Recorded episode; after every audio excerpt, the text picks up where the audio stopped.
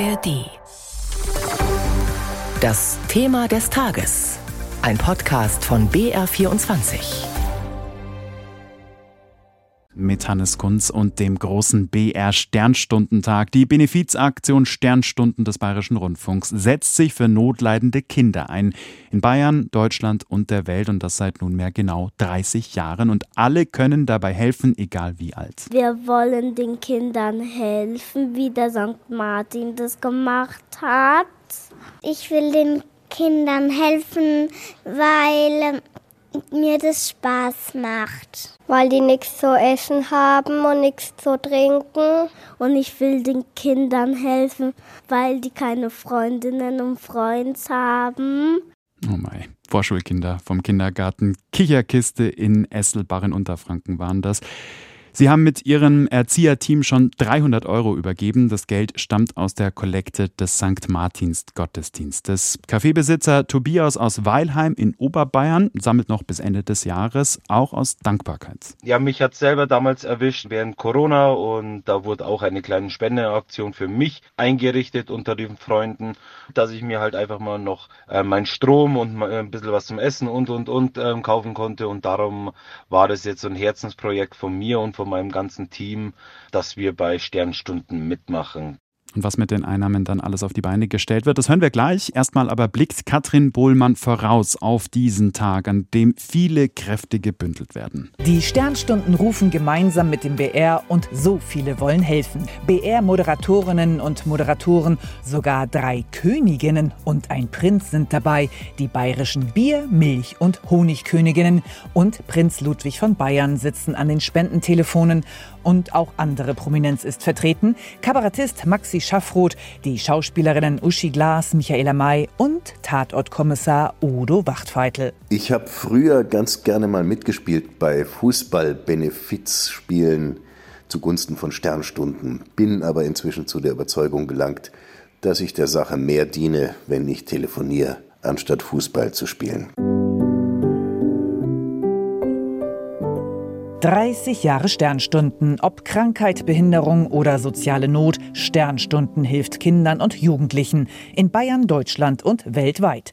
Dank der Hilfsbereitschaft vieler Menschen konnte Sternstunden seit der Gründung bis heute mehr als 370 Millionen Euro an Spenden einnehmen und so über 3800 Kinderhilfsprojekte unterstützen. Schnell und unbürokratisch. Von Anfang an dabei ist Schauspielerin Michaela May. Sie begleitet Projekte, sammelt fleißig fleißig spenden und erinnert sich an die Anfänge der Sternstunden. Die Schulen, die basteln, Sterne machen und die verkaufen zum Beispiel.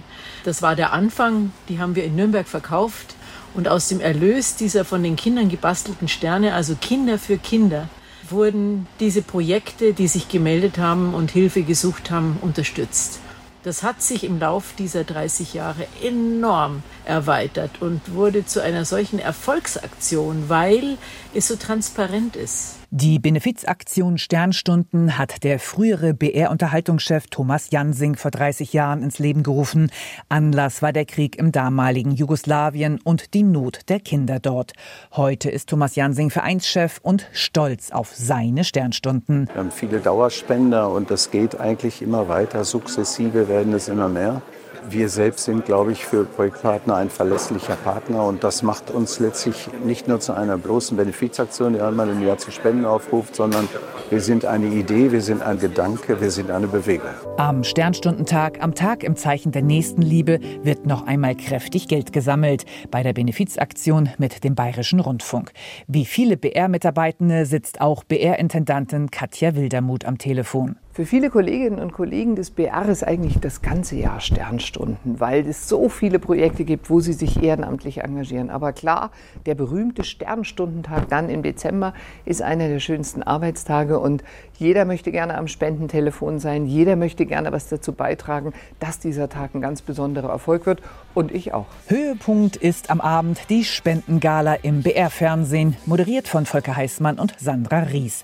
Und dann schauen wir uns jetzt mal zwei der mehr als 3800 geförderten Projekte an. Eines an der Astrid Lindgren Schule in Kempten, die jetzt einen sogenannten Motion Composer besitzt. Rupert Waldmüller. Mit zwei Kameras nimmt der Motion Composer selbst kleinste Bewegungen wahr und setzt sie in Musik oder Geräusche um. Dank des Geräts, das aussieht wie ein Beamer mit zwei Augen und Lautsprechern, können an der Astrid Lindgren Schule nun auch Kinder mit schweren Mehrfachbehinderungen musizieren. Selbst dann, wenn die Kinder wegen ihrer Einschränkungen sonst kein Musikinstrument bedienen könnten. Das Gerät lässt sich so sensibel einstellen, dass die Kinder es auch nur mit Augen, Mund oder Kopfbewegungen steuern können. Seit gut einem Jahr ist der Motion Composer an der Astrid Lindgren Schule im Einsatz, im Musik Musikunterricht in Theaterprojekten und Therapieeinheiten. Der Motion Composer. 12.000 Euro gab es von Sternstunden dafür. Gut 230.000 Euro gingen ans Klinikum Traunstein. Wer dort wie profitiert, erklärt Christiane Haberlander. Die Kinder und Jugendlichen, die hier bald mit hochmoderner Technik laufen lernen, waren Frühchen, hatten einen schweren Unfall mit einem Schädel-Hirntrauma oder eine entzündliche Erkrankung. In der Kinderklinik wird mit dem Geld von den Sternstundenspendern demnächst ein rundum verglaster Trainingsraum ausgebaut, mit Blick in die Chiemgauer Alpen. Auf dem speziellen Laufband mit Kinderhandläufen und Sicherheitsbügel können Kinder und Jugendliche bis 18 Jahre trainieren. Ihr Gangbild wird vermessen, Sie können Anstiege gehen, ein Bildschirm zeigt aber auch Hindernisse, die die Kinder übersteigen sollen.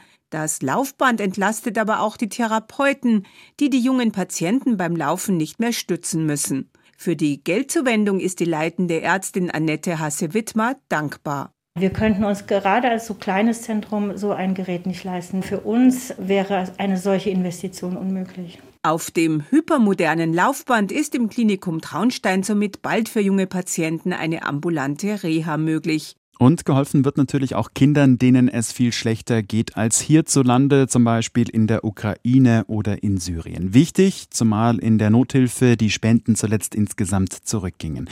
Florian Haas über Gründe, Trends und Alternativen zur klassischen Geldspende. Das Hochwasser im Ahrtal und der Beginn des Ukraine-Kriegs. Zwei Gründe für die hohen Einnahmen in den beiden Vorjahren, sagt Martin Wulff, Geschäftsführer des Deutschen Spendenrates, der als Dachverband 71 sammelnde Organisationen vertritt.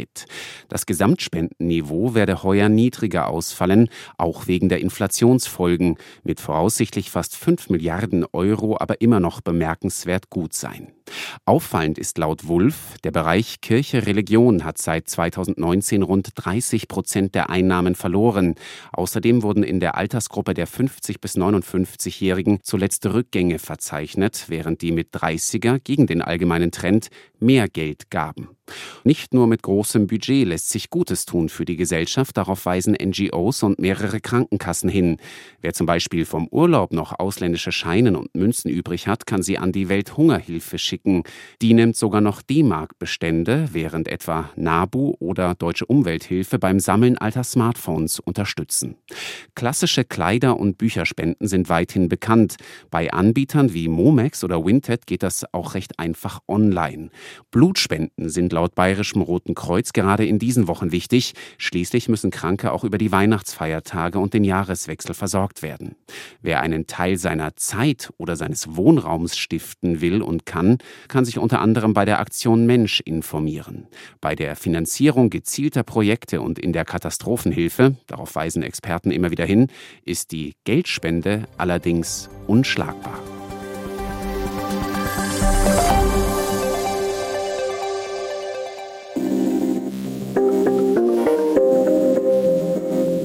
Dreimal besser. Das ist der Infopodcast von BR24. In jeder Folge sprechen wir über ein aktuelles Nachrichtenthema und stellen dabei immer drei Lösungswege vor. Ich bin Kevin Ebert. Ich bin Birgit Frank. Wir sind die Hosts von Dreimal besser. In Dreimal besser schauen wir nach vorne und darauf, wie es besser laufen kann. Weil das Schöne ist, es gibt meistens schon echt gute Ideen, wir machen die nur sichtbar. Jeden Freitagmorgen gibt es eine neue Folge, unter anderem in der ARD Audiothek.